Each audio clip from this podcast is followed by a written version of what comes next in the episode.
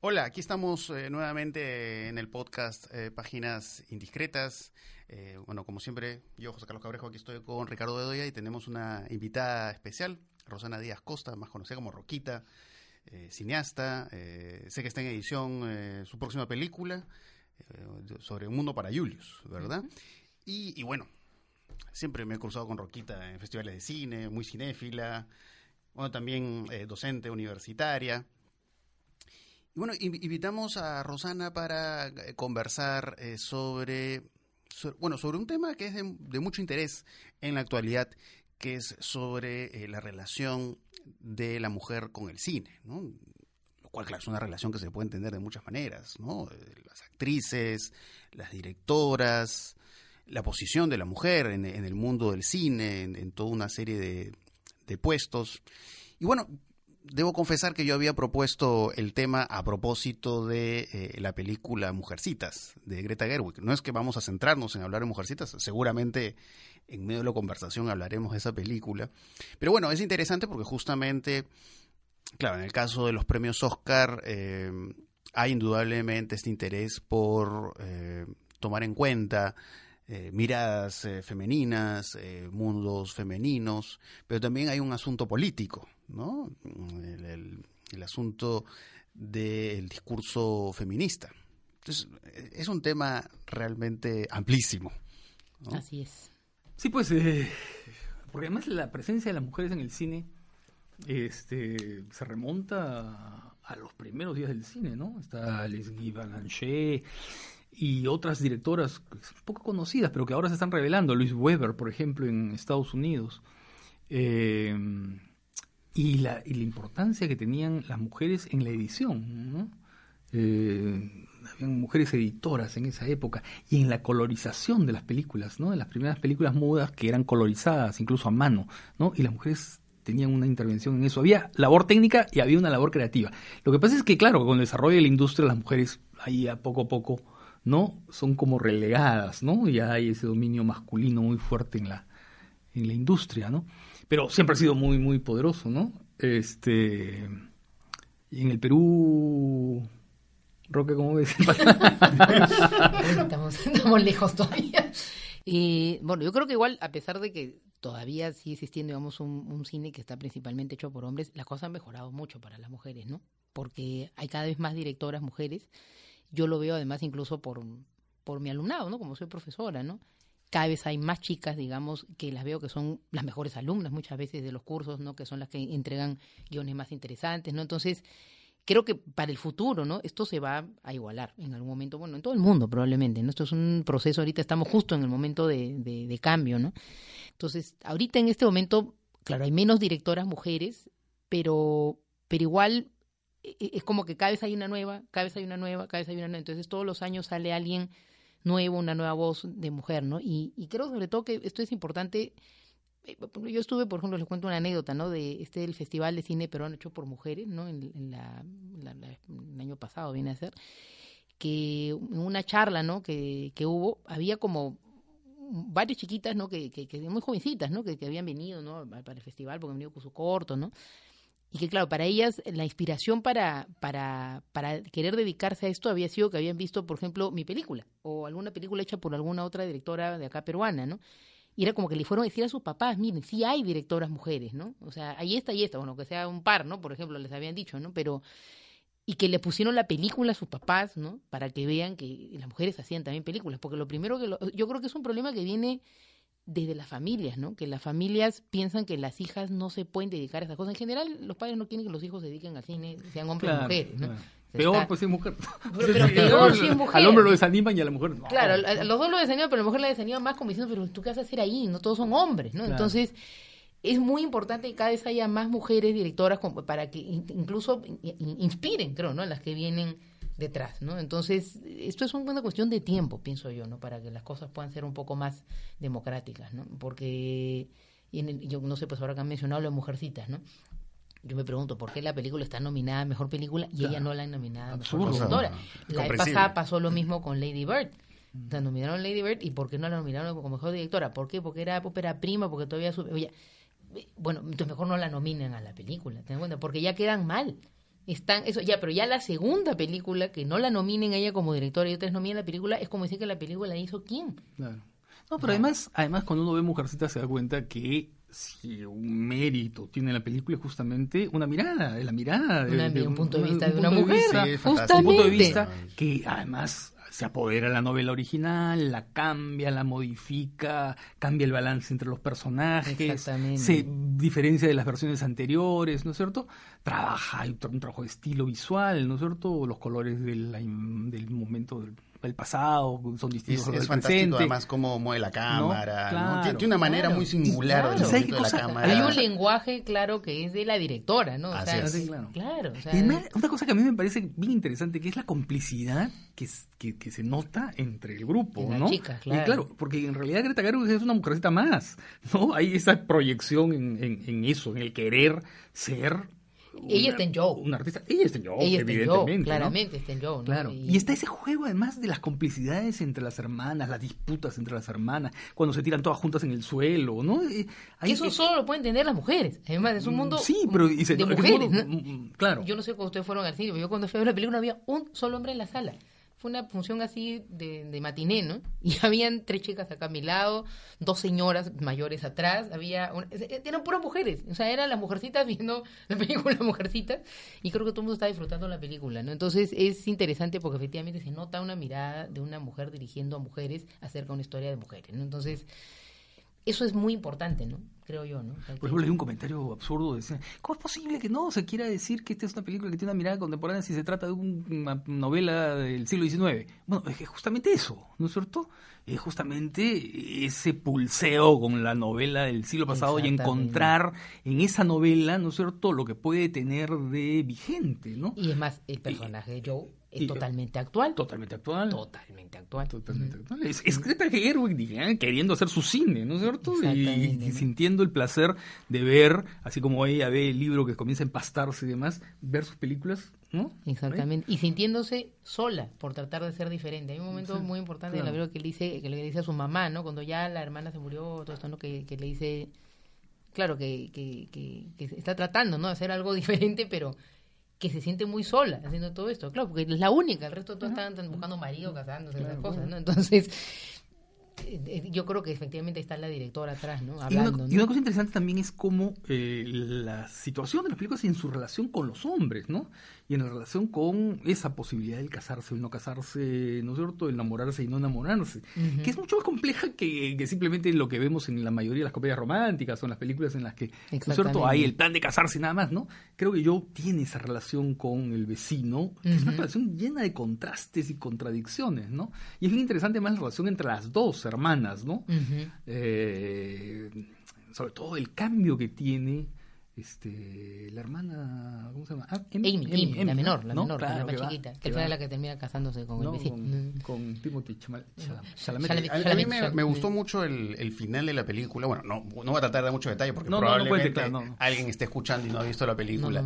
Pero sí, o sea, más allá de, claro, la mirada de la mujer o de la mirada de lo femenino que hay en la película, un poco también ese final, cómo habla justamente de los problemas que tiene la propia construcción de la ficción. ¿no? O sea, el hecho de que te impongan, ¿no? Un- Una manera de construir la ficción. Y claro, incluso a veces cuando he hablado pues con amigos que se dedican al mundo del cine y pasa que a veces un productor te dice, oye, mira, este final no, ¿no? Y como ella pues eh, vemos que de pronto tiene que asumir ciertas licencias, ¿no? Entonces, como, como bien lo comentan, ¿no? Hay esta, hay esta mirada de Greta Gerwig, claramente expresada en Joe, pero a la vez también esta mirada de la ficción, ¿no? Que eso es muy curioso. Y que a mí lo que me parece bonito es que está la ficción dentro de la ficción, ¿no? Porque está también la- el, el hecho de cómo hizo la, la, la, la escritora la novela de Mujercitas, ¿no? Finalmente, Así ¿no? es. Porque finalmente es- es- es- estás viendo a la, a la, a la escritora viendo su, su propio libro hacerse, ¿no? Y que al fin y al cabo Claro, todo- toda esta leímos, que se construcción adapta, ¿no? metaficcional. Exactamente, ¿no? eso es lo más ¿no? interesante. Es que habla ahí de, de la de- propia de ficción y ¿no? de los problemas que tiene, ¿no? Además, curiosamente, a partir de un personaje masculino que tampoco sé cuál es, ¿no? Y que ese es el aporte de Greta. Gerwig en realidad, porque no está en el no está en las otras. A mí me parece la mejor adaptación que se ha hecho de Mujercitas, ¿no? Totalmente actual, ¿no? Con, con nuestros tiempos, ¿no? Claro, porque se viene haciendo desde la época muda de Mujercitas, Claro, ¿no? como siete veces, seis veces, no sé Sí, cuántos sí. ha hecho, ¿no? Pero son un montón Hay de obras veces. hasta ahora de teatro. y- Pero todos dirigidos por hombres. Sí, pues, ¿no? Todas dirigidas por hombres, ¿no? Sí, sí. De todas maneras, sí, lo que si hablamos de algo que no me gustó de la película. Bueno, Gillian Armstrong hizo, ¿no? La de los años 90. Y la- Hay una de los inicios de los 90 que está con Sí. todas las Claro, famosísimas. es ¿no? Gillian Sí, Armstrong, sí, sí, mujer. sí, sí. Ahora, claro, hay, hay estas ideas del personaje Joe que sí, por momentos sentí que eran como demasiado explícitas y elocuentes.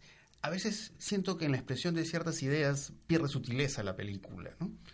Sí, eso sin dejar de lado, por supuesto, sus, sus virtudes, ¿no?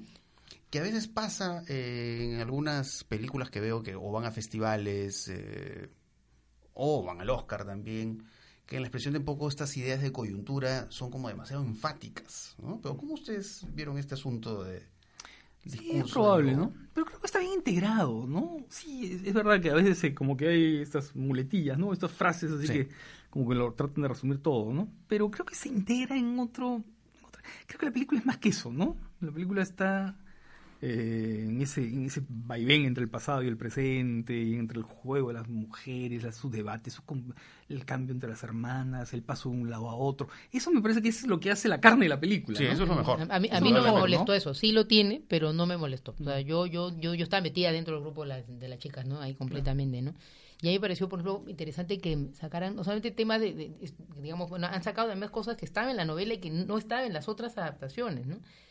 Por ejemplo, el personaje de la, de la mamá, ¿no? Que la mamá siempre puede ser esa mujer, pues así, la, la, la que aguanta todo, que el marido no esté, que se tiene que aguantar la pobreza, aguantar a todas las, o sea, mantener a todas estas chicas y que todo finalmente es esta bondad muy cristiana, ¿no? Pero hay un momento que, le- que dice esto de, yo todos los días estoy en, en, en- enojada, I feel anger, ¿no? Algo así, ¿no? Sí, todos sí. los días, ¿no? Claro, que en realidad ella no es que esté profundamente feliz, ¿no? Pero hace lo posible para Claro. no estarlo, hace un esfuerzo porque tiene un montón de hijas que criar, ¿no? Entonces, eso es lo que no estaba en ninguna de las otras adaptaciones, ¿no? Que, que siempre eso de la mamá ideal, perfecta, ¿no? Que no se queja de nada, ¿no? No, o sea, no está, no está feliz ella, ¿no? Pero, pero no le queda otra que, que, que mantener a estas chicas y seguir adelante con su vida, ¿no? Eso es lo que le ha tocado, ¿no? Entonces, eso me pareció interesante, ¿no? Que hace ese tipo de... de, de- se- digamos que se retoman cosas que estaban en la, en la- porque en la novela hay esa, esa, esa, esa presencia de la madre también, ¿no? Claro. Entonces ha como, además de que ha inventado cosas nuevas, le ha dado un giro con las- sus propias vivencias, creo que además ha rescatado cosas que están olvidadas, creo, ¿no? De la, de la novela inicial. Y es interesante además ver ah, 1917 y esta, ¿no? Porque Uy, son- yo las vi que- un día, un día- sí, seguidas. son Porque tan distintas, sí. son tan puros distintas porque, y claro, mujeres. No, y además este, una con el trabajo del montaje, muy, ¿no? Y la otra tratando de disimular los cortes, ¿no? Sí, sí, sí, sí, tratando de Y simular hacer realmente, que, ¿no? sí. que todo fluya. Claro, los, los planos secuencias, ¿no? Los Porque son varios sí, planos sí, secuencias. sí. ahora es interesante lo que mencionaba Ricardo al comienzo sobre los inicios del cine, ¿no? Y, y- y, digamos cuál ha sido el rol de las mujeres en esos primeros tiempos del cine, ¿no? Porque, por ejemplo, si vamos al ámbito, mm, yo que sé, el cine vanguardia, por ejemplo, ¿no?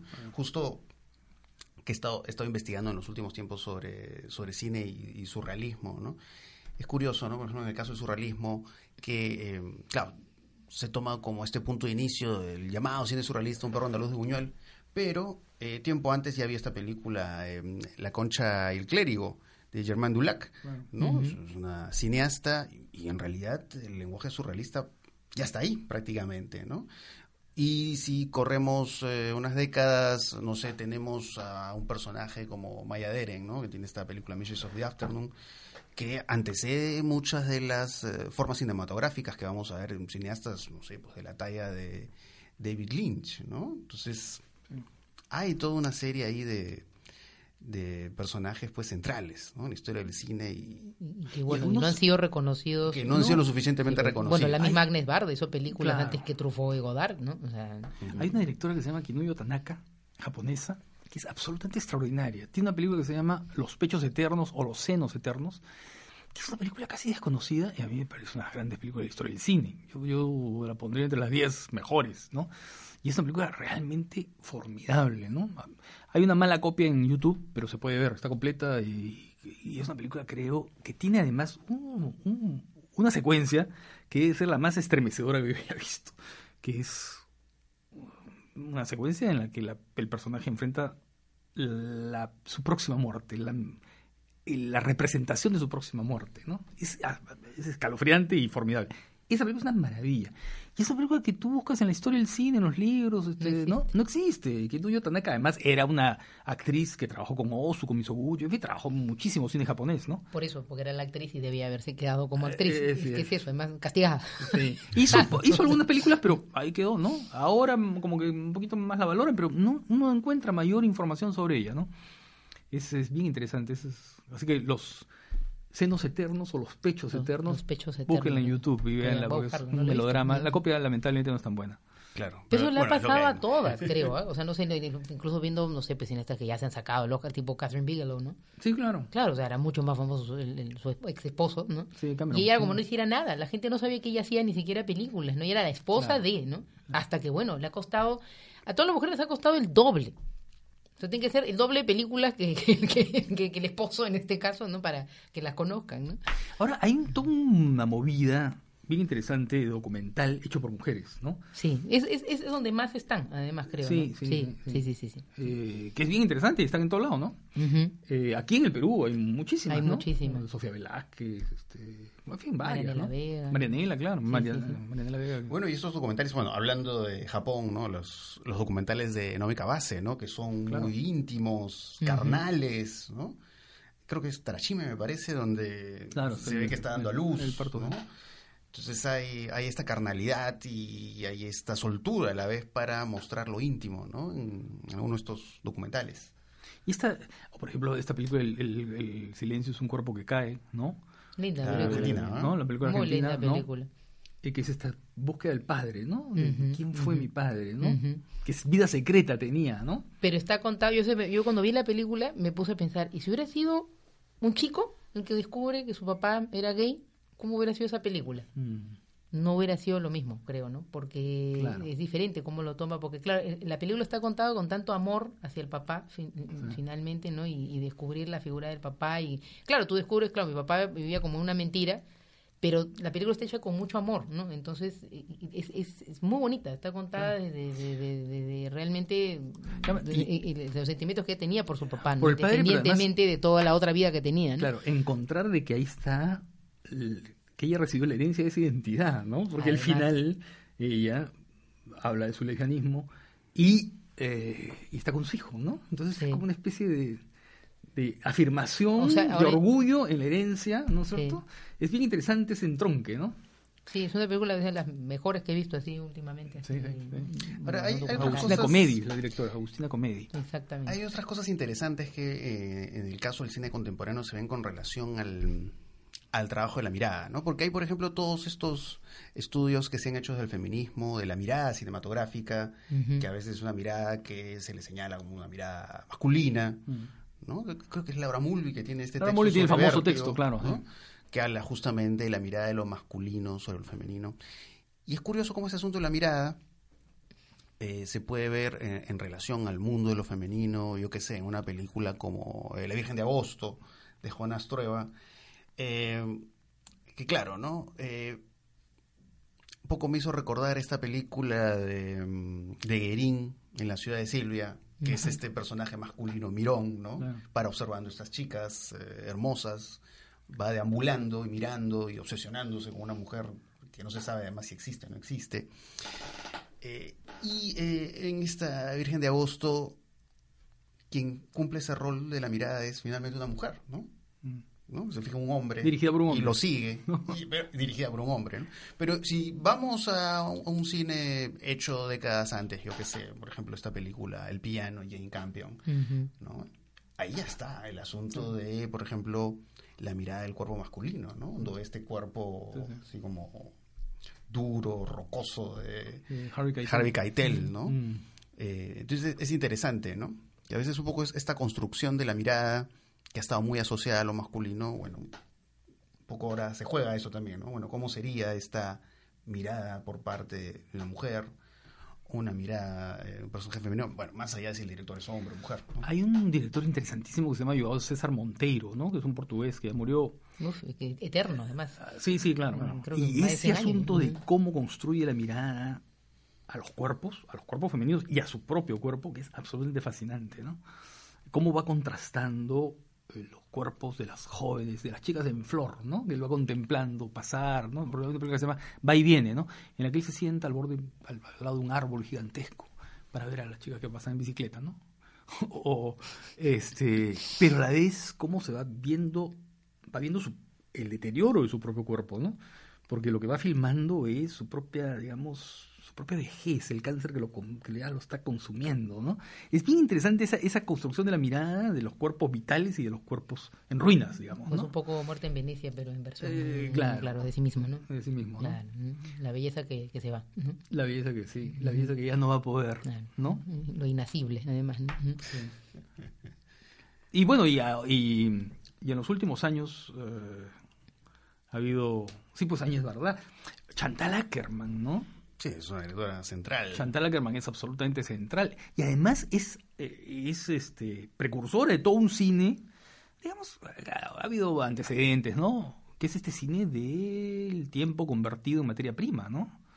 En Jean Dielman, ¿no? Esta película en la que pone la cámara, ¿no? Acciones mínimas.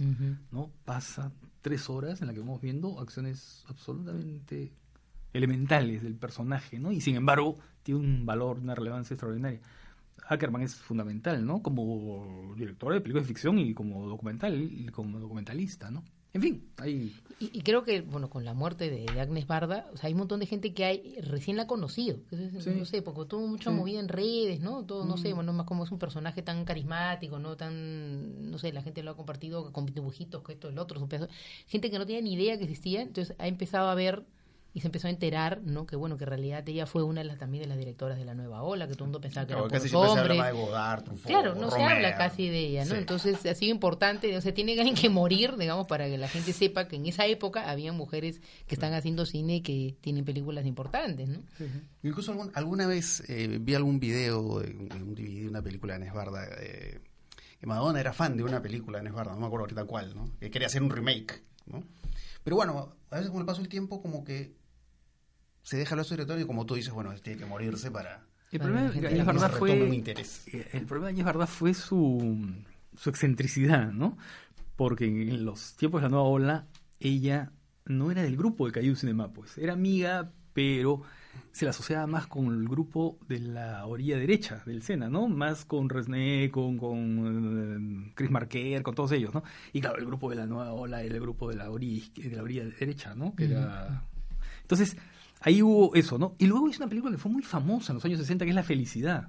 Sí, Fue un éxito internacional. Claro. ¿no? película. Claro, pero luego comenzó a hacer un cine cada vez más, digamos, más íntimo, más confidencial, menos metido en la industria, ¿no? Pero también por un tema de mm, económico. Sí, ¿no? claro, Ella claro. lo cuenta incluso, Sí, ¿no? sí, Que, claro. claro, que no era fácil conseguir los fondos y No. quería hacer sus películas, ¿no? Claro. Y después viajó a Estados Y Unidos. comenzó a ¿no? intentar También. otras cosas, ¿no? El ensayo, ¿no? Por ejemplo, el espiador y la espigadora. Sí, sí, sí, sí, sí. sí. Ahora, ahora que hablas de René, bueno, está esta- este otro personaje importante que es eh, Marguerite Duras, ¿no? Ah, sí, claro. Que eh, Ah. participó en estos textos hermosos que se escucha en Hiroshima, mi amor. Claro. Y tiene esta película fantástica que es India Song, Extraordinaria. cómo Claro. juega con la sincronía, ¿no? Y crea este efecto como fantasmal, ¿no? Porque claro, como hay sincronía, ves las imágenes, pero es como que los diálogos están en otro tiempo, Sí, sí. ¿no? En otro punto temporal y crea un mundo pues ahí Claro, Margarita mágico, se la asocia siempre a la fatal. literatura, pero no se la Sí, asocia al no cine. tanto al cine, sí, pese a que tiene un montón de películas. ¿no? Sí, sí, sí, sí, sí, sí. Sí, pero claro, son películas muy experimentales a veces, ¿no? Muy, Sí. muy radicales. Muy su- radicales. sí. Sí, sí. El camión, por ejemplo. Que está de partido por ahí, pero nada, de partido distinto a todo. Eh, y luego en el cine latinoamericano, ¿no? Que, en fin, Matilde Landeta, Margot Benacerraf, que son directoras que están casi en el olvido, ¿no? Y que han sido bien importantes en su momento, en México, en Venezuela, ¿no? Claro. Bien importantes. Pero sí, desde Margot se hizo pues un... Se presentó un, docu- un Un documental, claro, en claro. el Festival de Lima. Claro, claro. Tiene la famosa película que se llama Araya, ¿no? Araya, sí. Claro. Que claro, que claro, justo en el documental cuentan, ¿no? Que ella hizo como dos películas, Sí, Araya y una más, y de ahí, Claro. por X razones, dejó de hacerlo, ¿no? Claro. Son- no- Que, no- que eso no ha pasado mucho, que hay muchas directoras que como que han hecho una película, ¿no? Y ahí quedaron, ¿no? O sea, en la historia del cine creo que ha pasado eso mucho, Sí. ¿no? Que, que se quedaron en una película también, Sí, ¿no? sí. Y Hollywood, que no tuvo, ¿no? No, no tiene, el Hollywood clásico, por ejemplo, ¿quiénes están? Aida Lupino, Dorothy Arzner y, no, y por ahí alguna otra, pero no hay mucho, No pues, hay ¿no? mucho, no hay mucho. Que son notables las dos, ¿no? Pero es que la industria, pues, creo que segregó. Pero es que hasta ahora lo que estamos Sí, hablando, como sí, empezamos sí. hablando, ¿no? O sea, si hasta ahora, y esas- o sea, me dijiste, pues ya en esa época que era como normal, ¿no? Claro. Se- Segregarlas, ¿no? Tal vez el único- ahora, ahora no es normal y sucede, ¿no? Una cinematografía que sí eh, cuenta con un, ¿no es cierto? Un buen, un buen aporte femenino es este la francesa, ¿no? Creo que los franceses y los argentinos es donde más directoras mujeres hay. sí. Sí, y, Y- que, y que son reconocidas Bueno, además, ¿no? y mira tú, ¿qué cosa puede explicar eso? El Estado, la promoción La del Estado. promoción del ¿no? Estado. Mm. Mira tú cómo Francia tiene este sistema de promoción que tiene su cine, porque claro, el cine francés existe porque el Estado lo, lo apoya, ¿no? Y por más machismo que pueda haber en todas partes, lo que sea, ¿no? Pero eh, hay, en realidad tú vas a un país como Francia y se nota que hay una libertad, ¿no? Algo que no hay de repente en otros Claro, países, ¿no? claro. Entonces las mujeres se sienten de repente más libres para hacer lo que les da la gana. ¿no? ¿No? Sí, Entonces, sí. bueno, no sé, en Argentina también se quejan del machismo, no sé qué, ¿no? Pero viniendo a un país como Perú, ¿no? Tú vas allá y te das cuenta que también hay más libertad también para las mujeres en ciertas cosas, ¿no? A, a comparación de aquí, ¿no? Entonces, creo que son países en los que la mujer ha tenido una situación un poco menos terrible de repente que en otros Claro, países, claro. ¿no? Pero hay cineastas notables franceses, ¿no? Marine Devan, Pascal Ferrand, Axel Roper. O sea, cineastas eh, que realmente cuentan, ¿no? Sí, sí, sí. Ahora, yendo del- al cine más comercial, claro, ahora lo que podemos ver, por ejemplo, en las películas hollywoodenses, ¿no? Que de pronto hacen estos remakes de algunos clásicos populares eh, y lo que sé, ¿no? A estos personajes que han sido emblemáticamente pues, masculinos de esa película y ahí los vuelven eh, no sé, personajes femeninos que a veces puede hacer que le vaya muy bien a la película, como puede generar todo un debate en Twitter, ¿no? Me parece curioso el caso de los, los cazafantasmas, ¿no? Que hicieron su versión con mujeres y era un lío, ¿no? De que los fans de los cazafantasmas consideran como un sacrilegio que hubieran convertido esos personajes masculinos en, en femeninos, ¿no? Por ahí vi un tráiler de una película de James Bond que James Bond se convertía o encontraba una suerte equivalente femenino de James eso se Bond. hablaba, ¿no? Sí. Eh, pero es curioso, ¿no? Porque es algo constante en Hollywood.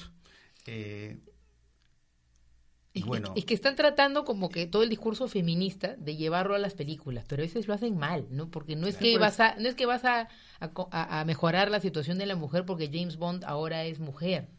O sea, no, ¿no? Porque además la sexualizan completamente, ¿no? O sea, no, no sé, no puedes de, de tener pues a, a estas, eh, de todas las películas estas de superhéroes, ¿no? Que Claro. tienen estas mujeres que claro, supuestamente son Capitana la- Marvel. Claro, estas capitanas, ¿no? Pero también están sexualizadas. Entonces, en realidad, en realidad estás haciendo algo para, para, para las mujeres realmente. O sea, en el fondo son personajes femeninos muy sexualizados, ¿no? Que tienen, son fuertes, etcétera, ¿no? Pero creo que por ahí no van, ¿no? O sea, Claro. esas son cosas Ahora, que hace Hollywood para, sí. para tratar de estar en los tiempos, ¿no? Pero a veces Claro. mete la Ahora pata. es ahí ¿no? está claro, este asunto enfático, ¿no? Porque tengo amigos que se quejan, ¿no? Por ejemplo, el caso de un amigo que se quejó, bueno, que es fan de la saga Terminator, ¿no? Bueno, la, la última película de Terminator yo la disfruté, ¿no? Pero él decía que él violentaba mucho el material original y que él decía, pero en realidad el material original ya era feminista, según él, ¿no? O sea, que sin necesidad de Sí, bueno, había un- articular un... discurso ya feminista, ¿no? Sí, Tenemos claro. un personaje femenino, poderoso y todo eso, ¿no? Pero a veces también siento que en Hollywood quizás no sé si tenga que ver también con una suerte de, una suerte de sé, quedar mejor con su conciencia, ¿no? Es como que, claro, tantas cosas terribles se han descubierto en Hollywood en cuanto al trato a la mujer y bueno, es como, bueno, vamos a reivindicarnos, ¿no? Eh, pero, pero es interesante, ¿no? Yo creo que la mejor reivindicación es dar eso, la polémicas. cabida que directoras, guionistas, etcétera, tengan más presencia, ¿no?